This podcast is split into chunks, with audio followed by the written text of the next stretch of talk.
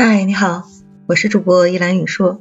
我今儿接着我老爹电话，电话里呢就问我，说这个药店里的人啊，又给他推荐说三七粉。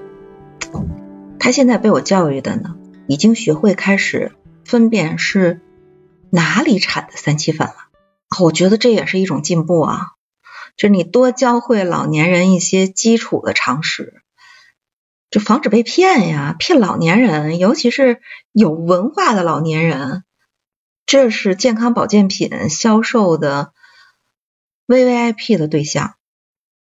嗯，要不要吃三七粉呀？要不要加点丹参呐？说是这个软化血管、血管保健的一种很好的东西。这每到这种问话，我基本上都无言以对。为啥？就是咱。老是一对一的去解决问题，这是西医的解决思路啊，靶向解决问题的这个思维方式没用。你说你就单独吃一三七粉，然后整一丹参，解点心理安慰呗，日常保健反正也无所谓，无伤大雅，倒还好。但假如说你同时服用其他的中西医的药物，你不知道药物是不是有互斥啊？这个其实也是挺麻烦的一件事儿。我现在其实是很担心，旁边有朋友问我说：“哎，我我我就是这一个病啊，你给我出一方子。”不，我都没认真的这个好好的拷问您身体健康的这个情况、既往病史、用药习惯，我就单独就给你出一方解百病，那我觉得是对人体生命非常不负责任的一种做法。碰上一个心情好的，给你解释解释；碰上一心情不好的，就用你的这个思维方式，随便给你一个建议，有可能会伤害你。这个学医越久，我觉得人体的生命安全是天大的事情，绝不可以敷衍，这是医德最基本的底线。咱还是先说说日常保健的食疗吧。这个血管啊，第一个首先推荐的是山楂。也有人说啊，吃醋啊对血管有好处，能够软化血管。其实山楂特别好，山楂呢，它有醋的酸味儿，含这个有机酸，可以软化血管，它还可以降血脂、降血糖。所以说啊，这山楂是可以多个角度保健我们的血管的。其实山楂怎么吃最好？我觉得最好的就是冬天那冰糖葫芦。你没有糖尿病的情况下，直接可以吃冰糖葫芦。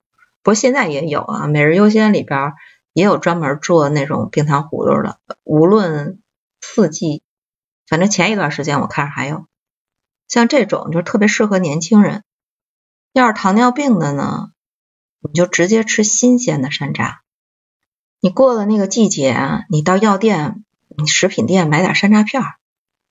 嗯，一般呢，药房里的山楂片。质量稍微差一点，好的都当食品卖了。你可以拿它来泡水，嗯，你也可以跟那个茶，嗯，一起兑着水泡着喝都行。第二个就是大蒜，大蒜这味道不好，吃不好你可能还烧心。但是大蒜的这种抗动脉硬化的作用也是非常好的，它能够解毒消炎。你像夏天，你你对抗拉肚子，吃点大蒜呢。出去上海边吃海鲜之前，第二个你能降糖、降血脂、降胆固醇。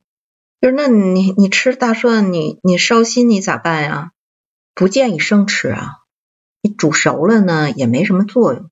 你就把那个生蒜捣烂了，加上醋调那个凉菜，做调味品就非常好。还有一个是什么洋葱啊，洋葱和大蒜植物学分类是一类的，都叫百合科植物。就是生吃凉拌的有效啊，熟了吃效果不是很好。还有一个就是海带，海带它既是中药也是食品，它能防动脉硬化，你咋吃都行啊，你做汤啊、凉拌呢，你炖菜呀都可以。其实你多吃点海带，你就可以补充碘了，不一定非得要加碘的那种盐。那吃多了容易啊，你也知道那个后果是什么。所以中医是讲海带能够软坚散结，它对长斑、身体上长一定的那个疙瘩都是有一些预防作用的。